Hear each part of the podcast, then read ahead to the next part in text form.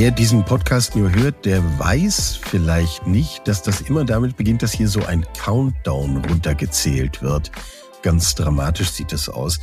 Und der ist jetzt gerade abgelaufen und insofern müssen wir jetzt hier anfangen, Philosoph aus den Sapiens Studios in Hamburg, eine neue Folge. Und ihr seht mich ein wenig gerader sitzen als sonst. Zum ersten Mal ein studierter Philosoph hier mit mir im Studio sitzt. Also einer, der das wirklich an der Universität gemacht hat. Und nicht nur wie ich, der ich ja Theologe bin, so, so ein bisschen so auf dem Nebengleis. Ähm, zum Glück haben wir jetzt aber keine philosophiegeschichtliche Vorlesung vor uns, sondern sind weiterhin im Versicherungskosmos, wollen viel über Rente und das Leben und die Aufteilung dessen reden. Und das möchte ich tun mit Axel. Hallo Axel, wie schön, dass du da bist. Guten Tag, hallo oder moin moin, wie man so schön sagt. Moin, genau. Ähm, du bist unabhängiger Versicherungsmathematiker. Wer sich jetzt denkt, Moment, Axel Kleinlein, den Namen habe ich schon mal gehört, ist mir doch ganz vertraut, dann hat das möglicherweise zu tun mit deiner jahrelangen Funktion als Vorstandssprecher des Bundes der Versicherten. Müsste ich jetzt an dieser Stelle noch was ergänzen? Ich, ich habe ja die diversen Stationen im Verbraucherschutz hinter mich gebracht, Bund der Versicherten, Stiftung Warentest, äh, Verbraucherzentrale Bundesverband. Ich arbeite eng mit diversen Verbraucherzentralen, insbesondere auch in Hamburg zusammen.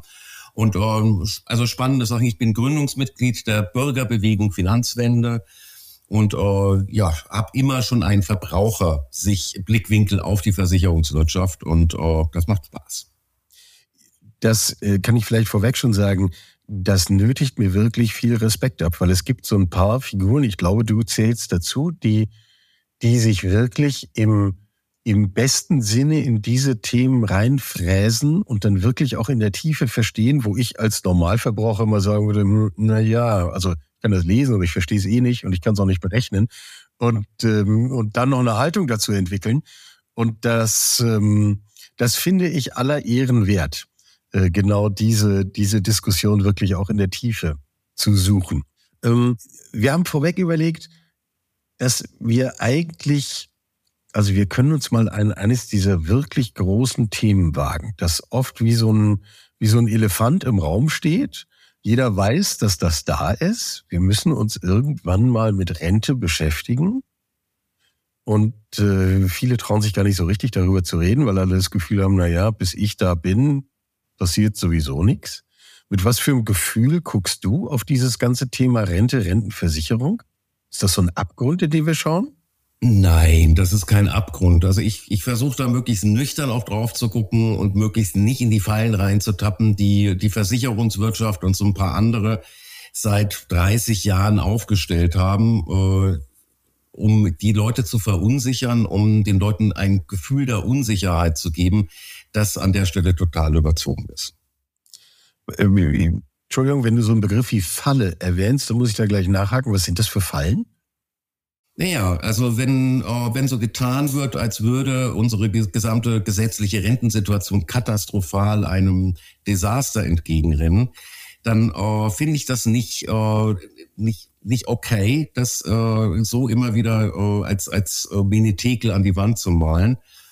Denn äh, die, die, die gesetzliche Rentenversicherung ist deutlich stabiler als alle anderen Systeme, die wir haben, deutlich stabiler auch als die deutsche Versicherungswirtschaft.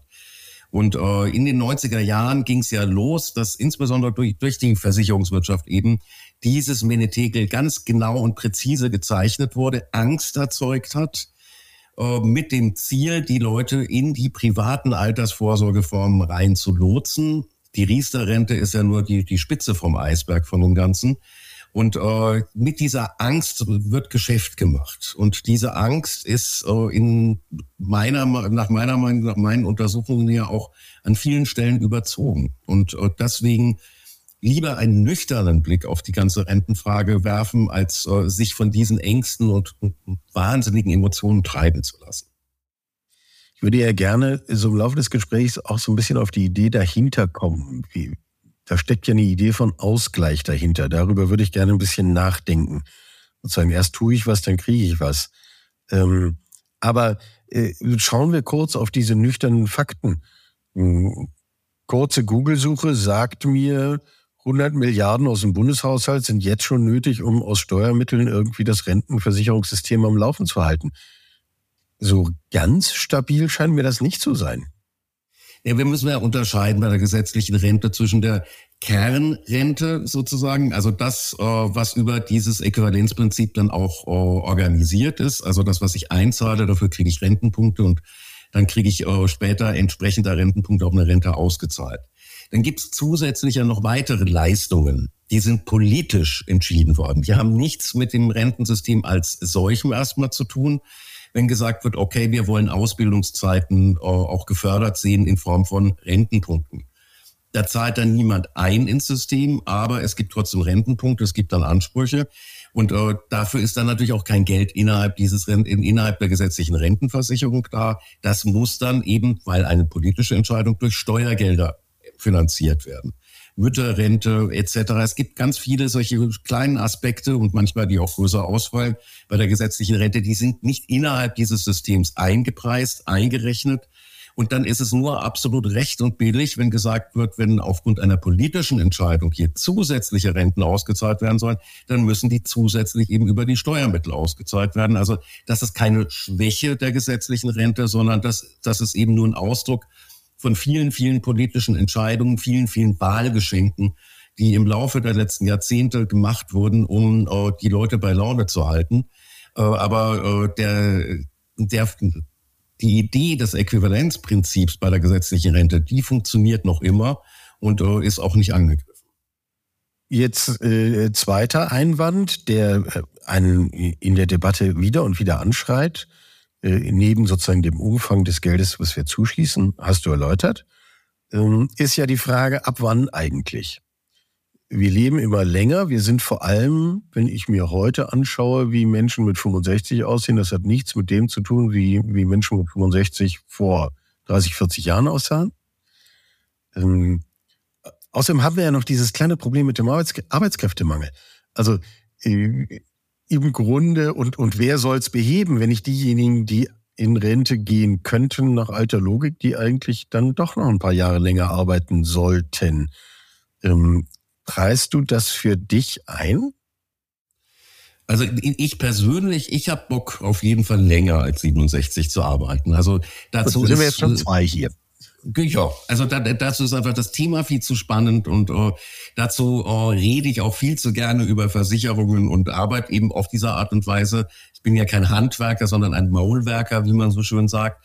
Und uh, also so für mich persönlich ist, uh, ist 67 jetzt nicht die, das Ende der Fahnenstange.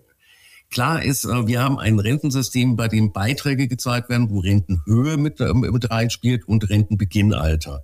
Also eben drei Parameter. Und als Mathematiker weiß ich, diese drei Parameter müssen so aufeinander einjustiert sein, dass es dann auch am Schluss klappt.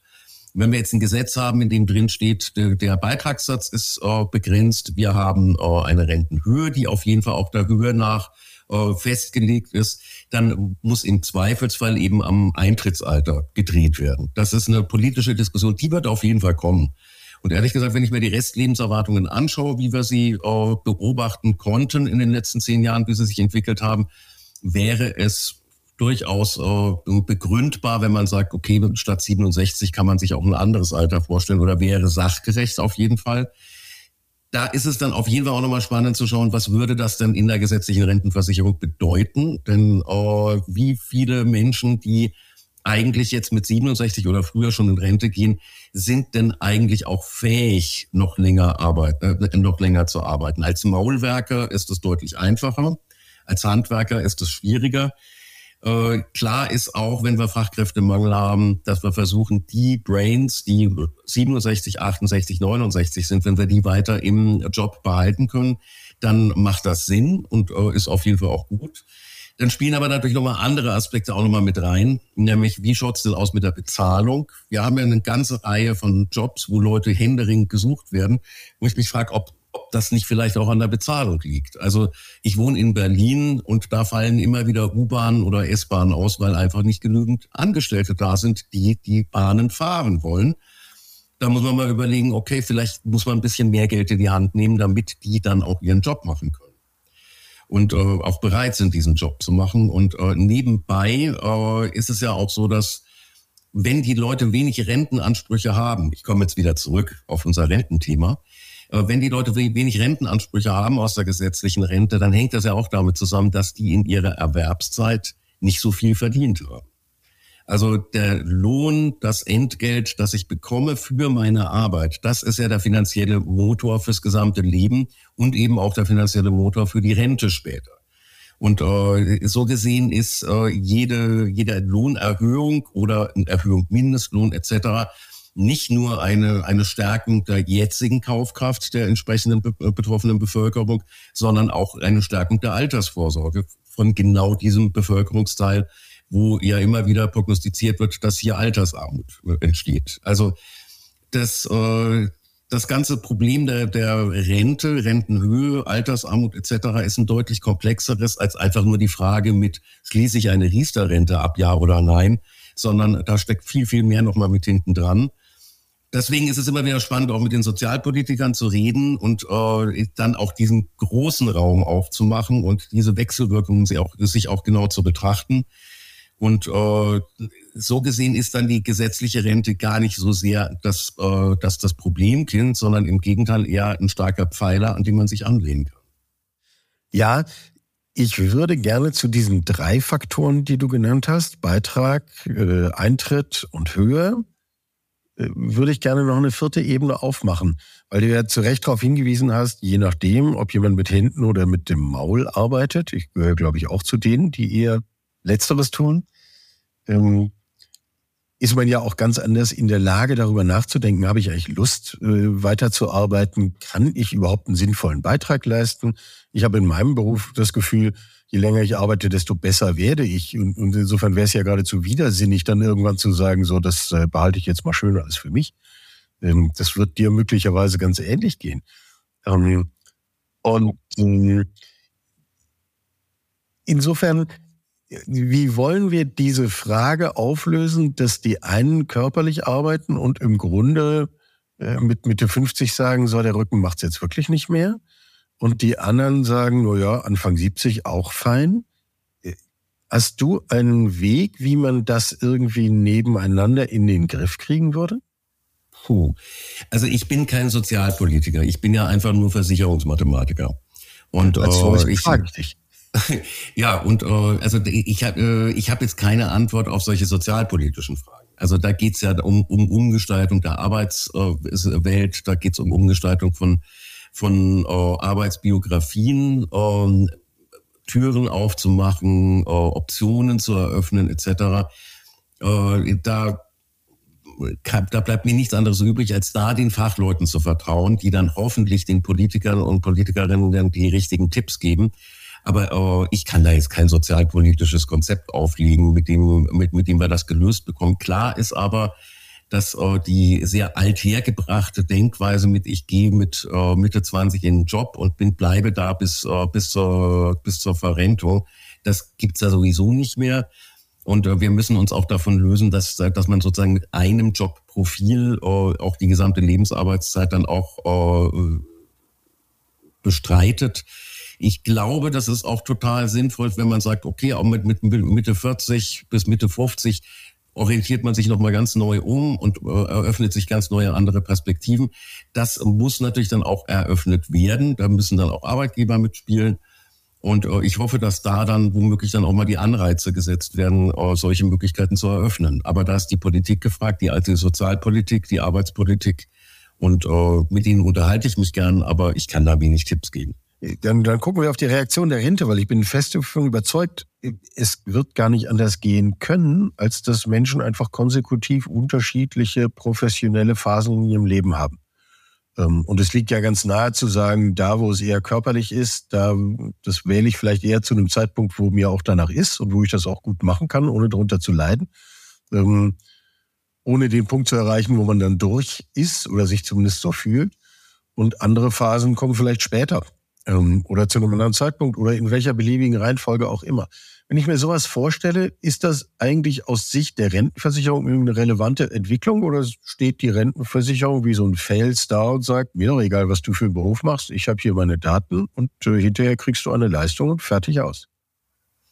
Also ich verstehe die äh, Rentenversicherung jetzt nicht als ein Akteur, der eben sozialpolitisch hier eingreift, sondern die Rentenversicherung muss ja einfach erstmal organisieren, dass nach Äquivalenzprinzip das ganze Ding einigermaßen funktioniert. Also dass das, was von den Beitragszahler, Beitragszahlerinnen reinkommt, dass das ausreicht für diejenigen, die jetzt gerade schon in, in der Verrentung drin sind, dass äh, diese zusätzlichen politischen Leistungen, dass die dann auch sauber bezahlt werden können, dafür dann auch die Steuerzuschüsse kommen da hat Frau Rosbach schon genügend Arbeit, das Ganze im, äh, im Trab zu halten. Dazu kommen ja natürlich noch mal weitere Leistungen, die von der Rentenversicherung da beglichen werden äh, in, in Sachen äh, Invalidität etc. Also das, äh, die haben da schon genügend zu tun, als dass sie jetzt noch anfangen müssten, in, im Arbeits, äh, in der Arbeitspolitik mitzumischen. Kommen wir nochmal zu diesem Unsicherheitsgefühl zurück. Du hast da vorhin interessante Dinge gesagt, die ich gerne noch ein bisschen vertiefen würde. Ähm, wenn ich dich richtig verstanden habe, ähm, war die Aussage, ähm, anstatt Sicherheit zu versprechen, und dafür gäbe es Grund, das zu tun, ist vielfach die Kommunikation rund um Rente eine Kommunikation der Unsicherheit. Ähm, ist das jetzt zu kurz gegriffen zu sagen, naja, da stecken halt ein paar Profitinteressen dahinter? Oder ist die, also das wäre ja fast ein bisschen unterkomplex. Also wie, wie deutest du das? Also die Versicherungswirtschaft tut zwar so, als wäre sie immer wahnsinnig kompliziert und es wäre wahnsinnig äh, äh, äh, sophisticated. Tatsächlich ist, äh, sind aber zum Teil die Antworten, die da gegeben e, werden, eben nicht besonders komplex. An der Stelle haben wir ein Narrativ, eben dieses Narrativ, die gesetzliche Rente geht, geht kaputt. Deswegen müssen unbedingt private Vorsorgen gemacht werden. Dieses Narrativ haben wir ja seit 30, 40 Jahren. Und das wird auch immer wieder befeuert, ganz besonders eben von der Versicherungswirtschaft. Die andere Finanzwirtschaft ist da durchaus auch mit dabei, weil die ja dann auch den einen oder anderen Brosamen auch nochmal mit abbekommen. Also das ist, äh, das, das ist schon äh, eine gewisse Propaganda, die da gefahren wurde. Ich erinnere mich sehr genau, wie das rund um die Riester-Rente da äh, äh, die, die Diskussionen am Laufen waren und kapitalgedeckt ist die einzige Lösung. Und äh, ich möchte jetzt nicht gegen die Kapitaldeckung per se sprechen, auf gar keinen Fall. Aber klar ist, äh, dass diese Diskreditierung der gesetzlichen Rentenversicherung, die hat zu massiven, wirklich massiven Ängsten geführt. Junge Menschen, die heute äh, anfangen mit ihrem Job, die haben zum Teil die, die, die Vorstellung, dass sie nie etwas aus der gesetzlichen Rentenversicherung rausbekommen. Das ist Unfug. Das ist einfach totaler Unfug, wird aber eben auch von der Finanzwirtschaft mitkolportiert. Dabei sind gerade die Angebote der Versicherer, sind die einzigen Renten, die jemals gekürzt wurden. Das muss man sich mal vorstellen.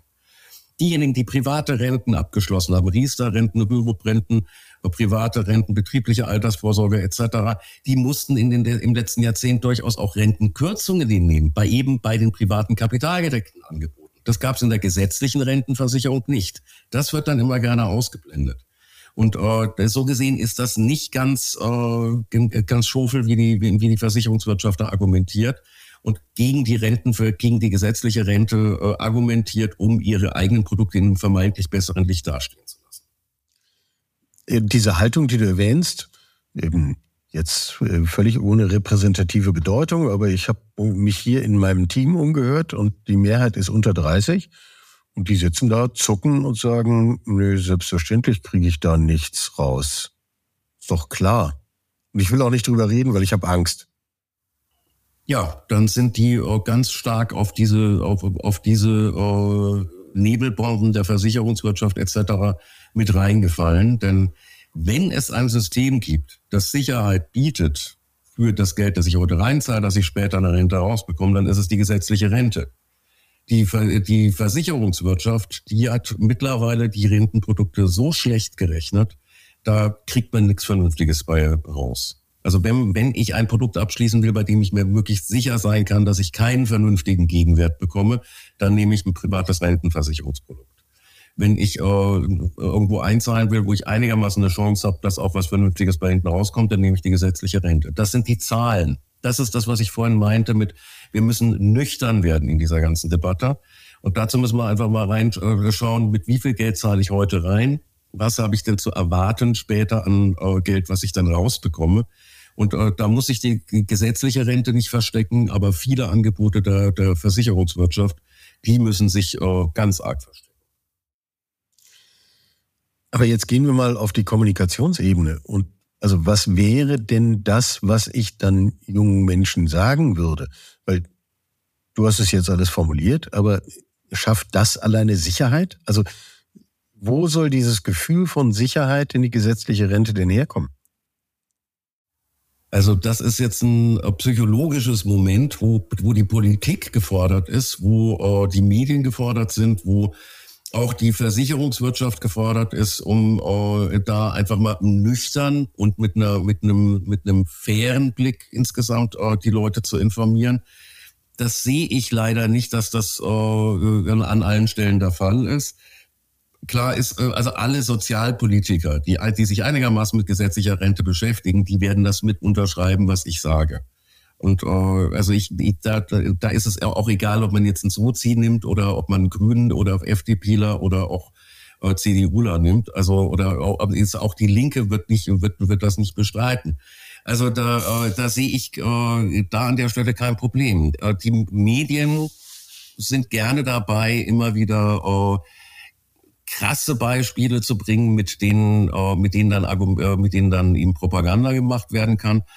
Bringt natürlich Klickzahlen, das bringt Zuschauer, äh, Zuhörerinnen etc. Äh, und äh, natürlich steigen die auch mit drauf ein, was die Versicherungswirtschaft, die mit einer großen Macht, mit einer, mit, mit, mit, mit einer großen Medienmacht da in Sachen Werbung etc., was die da kolportieren. Also denk mal dran an diese eine Aktion, wo der GDV gesagt hat, die Bevölkerung unterschätzt die Lebenserwartung im Schnitt um sieben Jahre. Das hatten die dann mal vor 10, 15 Jahren oder so mal äh, äh, erarbeitet. Und ja, viele Menschen unterschätzen ihre Lebenserwartung. Es liegt daran, dass das Statistische Bundesamt an der einen oder anderen Stelle äh, mit ziemlich äh, unverständlichen Periodentafeln einen Eindruck von zu niedriger Lebenserwartung geben. Okay. Wenn ich mir aber anschaue, was ist eine realistische Lebenserwartung und mir anschaue, wie kalkulieren die Versicherer, die, die kalkulieren nämlich nicht mit einer realistischen Lebenserwartung und die legen nicht sieben Jahre Lebenserwartungspuffer oben drauf, sondern eher zehn Jahre, 15 Jahre, vielleicht auch mal 20 Jahre als Sicherheitspuffer oben drauf. Dann liegt die Versicherungswirtschaft noch weiter weg von realistischen Werten, als das das Bauchgefühl der Bevölkerung sagt. Also das ist, äh, das ist absurd, weil auf diese Art und Weise werden die Renten natürlich klein gerechnet. Also wenn wenn jemand heute mit 67 in Rente geht, eigentlich eine Lebenserwartung hat von etwa bis 87. Der Versicherer kalkuliert aber bis 107. Dann kalkuliert der Versicherer, dass die Rentenbezugszeit doppelt so lang ist, als sie tatsächlich zu erwarten ist. Wenn die Rente, wenn das gleiche Geld für die doppelte Zeit reichen soll, dann kommt roundabout nur noch die Hälfte der Rente raus. Das entspricht einer Rentenkürzung gewissermaßen von 50 Prozent. Dann kann nichts Vernünftiges bei hinten rauskommen. Das kann sich nicht rentieren für den Einzelnen. Für denjenigen, für denjenigen der es dann schafft, wirklich äh, 107, äh, 110 zu werden, okay, für den äh, ist es dann so ein bisschen ein Geschäft gewesen. Aber äh, das ist sehr, sehr selten der Fall. Und äh, hier wird mit gezinkten Karten gespielt. Die Versicherungswirtschaft weiß das ganz genau, macht aber dann mit solchen Aktionen, wie der GDV mit dieser Aktion, äh, äh, mit diesem sieben Jahre zu kurz äh, die Lebenserwartung eingeschätzt, mit solchen Aktionen werden, den, werden die Leute noch mehr verunsichert, ohne dass ihnen wirklich was Vernünftiges und was äh, Nüchternes an die Hand gegeben wird.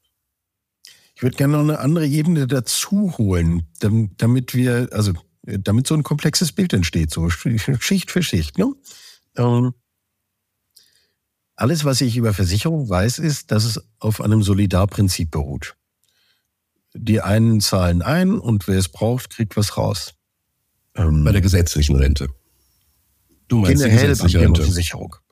Ähm, und okay, nee. gut, ich sehe die, dich die, zweifeln.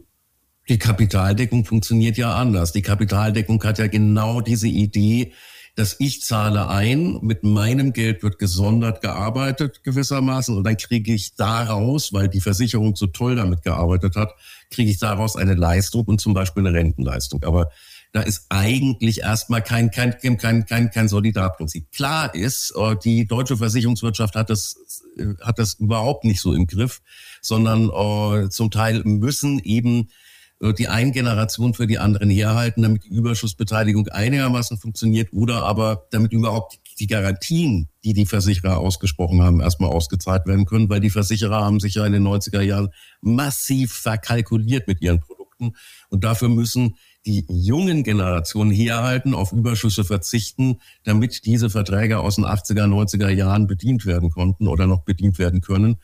Also so gesehen findet auch bei der, bei der kapitalgedeckten Versicherung auf einmal nochmal ein, ein Umverteilungsprozess statt von den Jungen hin zu den Alten. Und, äh, aber das ist eigentlich nicht die Grundidee des äh, privaten Versicherungsgedankens, sondern da ist es schon so, dass da eine einzelne zahlt für sich ein und damit soll das Ganze dann auch funktionieren. Und es gibt dann noch ein bisschen Sahnehäubchen obendrauf, wenn, wenn, wenn, wenn noch Überschüsse dazugekommen sind. Aber eigentlich sollten die Verträge aus sich heraus funktionieren. Kriegt die Versicherungswirtschaft nicht mehr hin, da hat sie versagt. Aber oh, der Solidaritätsgedanke ist da gar nicht so prägend. Mit der gesetzlichen Rente, klar, da haben wir diese oh, Idee, genau. dass die, dass die, dass die, dass die aktive Generation die verrentete Generation unter, äh, bezahlt sozusagen und auf diese Art und Weise dieser viel zitierte Generationenvertrag dahinter steht. Wenn ich aber überlege, wie, wie das Thema gesetzliche Rente mir präsentiert wird, wenn ich überlege, wie die Kommunikation ist, dass ich einmal im Jahr diesen Brief kriege, da stehen meine Ansprüche drin etc. Das tut immer so, als wäre das eine hochindividuelle Angelegenheit. Mhm. Da erlebe ich kein bisschen einen Gedanken von, wie großartig, du stehst eben nicht allein, sondern wir sind sicher gemeinsam unterwegs, weil wir eben gemeinsam stehen. Warum ist es so schwierig, offensichtlich, diesen Solidargedanken im, im Bereich der gesetzlichen Rente nach vorne zu rücken? Da müssten wir jetzt Frau Rosbach fragen und äh, Frau Rosbach äh, da einfach nochmal den Nudge geben, das vielleicht nochmal ein bisschen stärker zu akzentuieren. Und äh, also sie selber tut es auch, Frau Rosbach, die Chefin von der Deutschen Rentenversicherung. Äh, wenn ich sie erlebe in Gesprächen oder auch auf Podien und so weiter, das macht sie ganz hervorragend. Also das ist, äh, das ist schon toll. Und äh, ja, aber äh, das da, da sollte dann vielleicht mal im nächsten Podcast jemand mal von der gesetzlichen Rentenversicherung kommen oder vom Arbeitsministerium, äh, der oder die dann äh, das Ganze erläutern kann. Ich finde es ein bisschen schade, dass da äh, genau diese Stärke dieses Solidaritätsgedanken gar nicht so gut äh, verbreitet wird und, und so präsent ist. Also du könntest deinen Mitarbeitern, die unter 30-Jährigen, die daran zweifeln, da könntest du sozusagen auch ein, ein, ein, ein uh, Botschafter dieses Solidar Solidargedankens sein. Ich will sehen, was ich tun kann, aber ähm, es ist ja schon auffällig, finde ich. Also du sagst, es ist schade. Ich, mir würden fast drastischere Worte dafür einfallen, weil ich so das Gefühl habe, dass wir so ein System haben. Ich leiste meinen Beitrag, indem ich arbeite. Ich teile irgendwie, ich schaffe irgendwie Wert und so. Also wir reden jetzt nicht über die ganzen Abzweigungen, wo es Missbrauch gibt und kritikwürdige Zustände und sonst wie, einfach so von der Grundidee her. Und dann irgendwann stehe ich nicht vor dem Nichts, sondern die, die Gemeinschaft trägt mich weiter. Finde ich einen wahnsinnig stabilisierenden Gedanken. Ich möchte mir eigentlich unsere Gesellschaft gar nicht ohne vorstellen. Darauf könnten wir doch in einem viel größeren Maße stolz sein, oder nicht? Ja. Warum sind wir das nicht? Also ich bin's schon. Also an mir liegt es an der Stelle nicht. Okay. Also wie, wie, wie gesagt, ich, ich, ich habe ja als, als Versicherungsmathematiker nur einen ganz kleinen Ausblick auf die Welt und die Gesellschaft, die ich, äh, äh, die ich da immer wieder analysiere, untersuche und so weiter.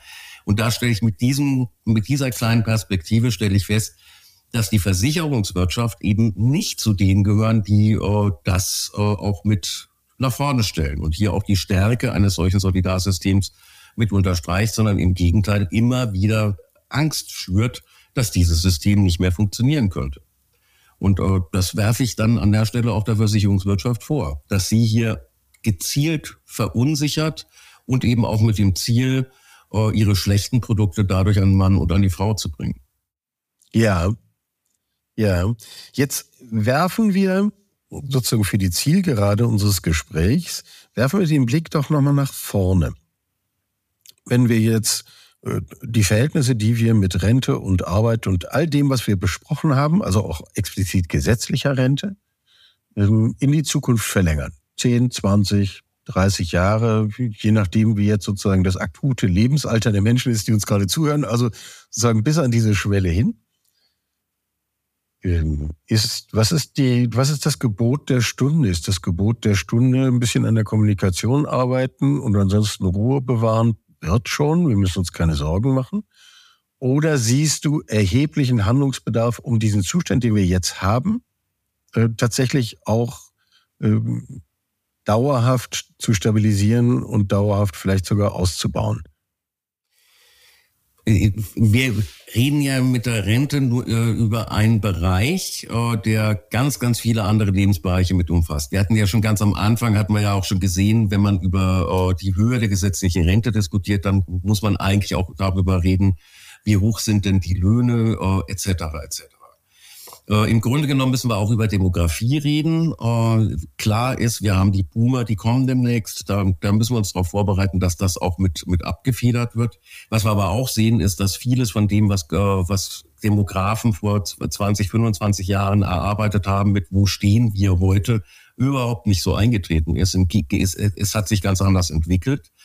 Die, das Dogma der Politik war in vielen Bereichen in den letzten 25 Jahren, das Dogma, äh, wir müssen uns darauf einrichten, dass Deutschland schrumpft. Das zieht sich durch ganz viele Bereiche äh, mit äh, Versorgung, mit Infrastruktur, Lehrer etc., weil unterstellt wurde, Deutschland wird kleiner aufgrund der demografischen Entwicklung, fehlender Kinder, die kommen. Jetzt stellen wir auf einmal fest, Deutschland ist so groß von der Einwohnerzahl her wie noch nie. Wir haben so viele Beitragszahler, Beitragszahlerinnen wie noch nie. Das heißt, wir haben eine gänzlich andere Situation, als sie vor 20, 25 Jahren sich äh, abgezeichnet hat und, äh, und prognostiziert worden ist. Was ich damit sagen will, es ist ganz, ganz schwierig, eben äh, jetzt sozusagen in 20, 30 Jahren wird es so und so sein. Wir sehen aber heute Herausforderungen, mit denen wir äh, die, die jetzige Situation erstmal handeln müssen und dann auch zukunftsfest und zukunftssicher machen müssen. Wenn wir viele Beitragszahler haben, die heute da sind, dann, müsste, dann ist es sinnvoll für die Sozialsysteme, wenn wir es schaffen, diese Beitragszahler auch zu halten und, äh, und auch weiter und noch stärker in das System zu integrieren. Idealerweise, dass die auch noch mehr verdienen, weil dann zahlen sie auch wieder noch mal mehr ein in die Beitragszahler, womöglich auch den Kreis der Beitragszahler, Beitragszahlerinnen auch zu erweitern etc. Das sind so, so Sachen, mit denen wir uns jetzt auseinandersetzen müssen. Gott sei Dank, das passiert ja auch. Also wir, wir brauchen sowohl eben diese, diese Diskussion, äh, sollen Selbstständige mit rein in die gesetzliche Absicherung oder welche Absicherung wollen wir überhaupt für Selbstständige fordern. Äh, wir müssen auch überlegen, wie wir diejenigen, die neu in Deutschland angekommen sind und in die Sozialsysteme einzahlen, wie wir die auch so weit integrieren, dass, äh, dass das auch auf Dauer funktioniert.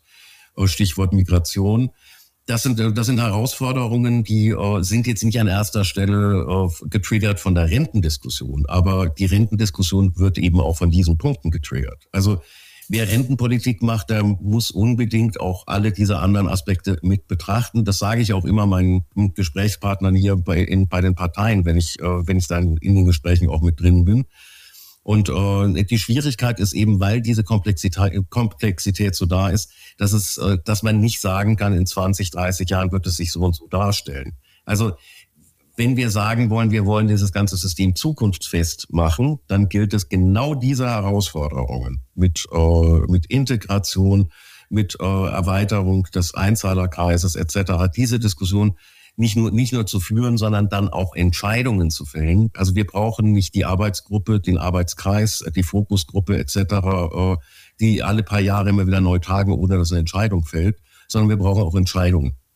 Und äh, das ist das, was ich zuweilen vermisse, dass, äh, dass, dass wirklich klar Nägel mit Köpfen gemacht werden.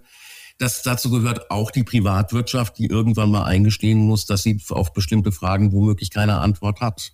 Eine Versicherungswirtschaft, die vor 20 Jahren so getan hat, als wäre sie der ideale Partner für die Altersvorsorge. Und mit der Riester-Rente haben wir ein ganz tolles Ding. Und heute haben wir vielleicht nochmal zwei Handvoll Angebote, die richtig schlecht sind, soweit ich das überblicken kann. Dann äh, hat die Versicherungswirtschaft an der Stelle versagt. Dann wäre es an der Zeit, dass die Versicherungswirtschaft einfach mal Klartext redet und sagt, okay, wir haben es versucht, Wir haben es nicht geschafft, wir haben es nicht hinbekommen. Wir lassen die Finger von diesem, äh, von, von diesem Geschäft. Das wäre auch eine Verantwortung, eine gesellschaftliche Verantwortung ja, der, der Versicherungswirtschaft. Also das, es, Sie haben es ja auch mit anderen, mit anderen Produkten, mit anderen Modellen auch nicht hingekriegt. Was ist denn rumgepfuscht und rumgewerkelt worden in den letzten 15 Jahren, seitdem klar war, dass die klassischen Produkte das nicht hinbekommen? Diese neuen Produkte kriegen sie auch nicht besser hin. Da ist nichts, was wirklich funktioniert.